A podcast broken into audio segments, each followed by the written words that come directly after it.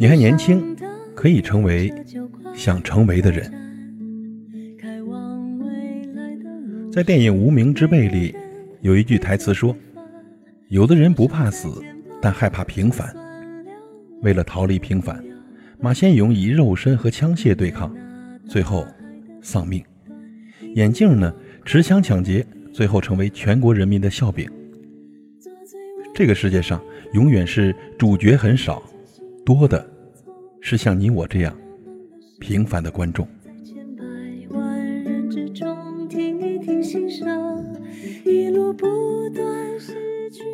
你还年轻，可以成为想成为的人。有时候呢，我们过不好这一生，并不是面前的困难有多么庞大、多么复杂，而是我们始终不肯和平凡的自己和解，不肯接受。其实平凡的才是人生的常态。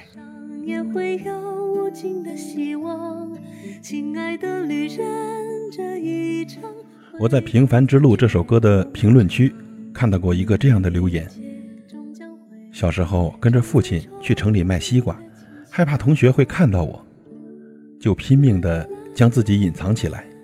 这一路啊，心惊肉跳。现在想来，那段路绿树成荫，阳光很美。若不是我害怕面对自己的不完美，一定能看到更好的景致。那条路呢，正如其他的所有路，从来都不应该被逃避。对于很多人来说，二十五岁是人生的分水岭。这个年纪，有人结婚，有人分手，有人事业刚起步，有人尝试了多次的失败。这个年纪的人，已不再年轻，却也没有老去。渐渐明白，努力和成功从来就不是一个对等的公式，但就此放弃，又总是不甘心。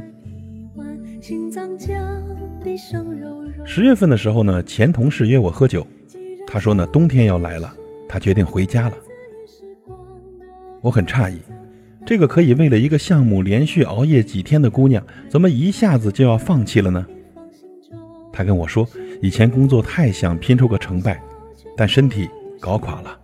过去的几个月，他一直在休养，去了很多地方，见到很多在平凡岁月里荣辱不惊的美好面孔，突然就释怀了，觉得人生那么美好，不应该只顾着埋头挣输赢。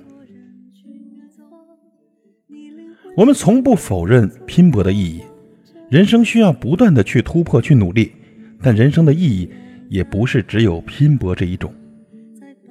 长大后啊，我们渐渐会发现，巷子里提着鸟笼下棋的爷爷，也曾在年少的时候有过鲜衣怒马的轻狂；厨房里系着围裙左右张罗的奶奶，也曾在职场中斗志昂扬的指点江山。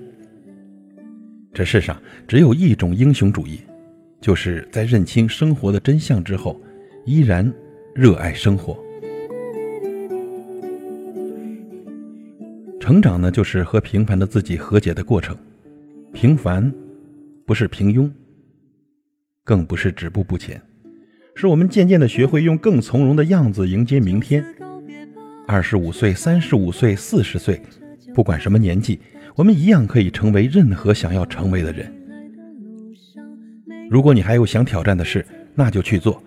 有时候呢，上坡路走起来缓慢又艰难，希望你不要急躁，希望你想着看淡输赢成败，随心所欲的去享受幸福的人生。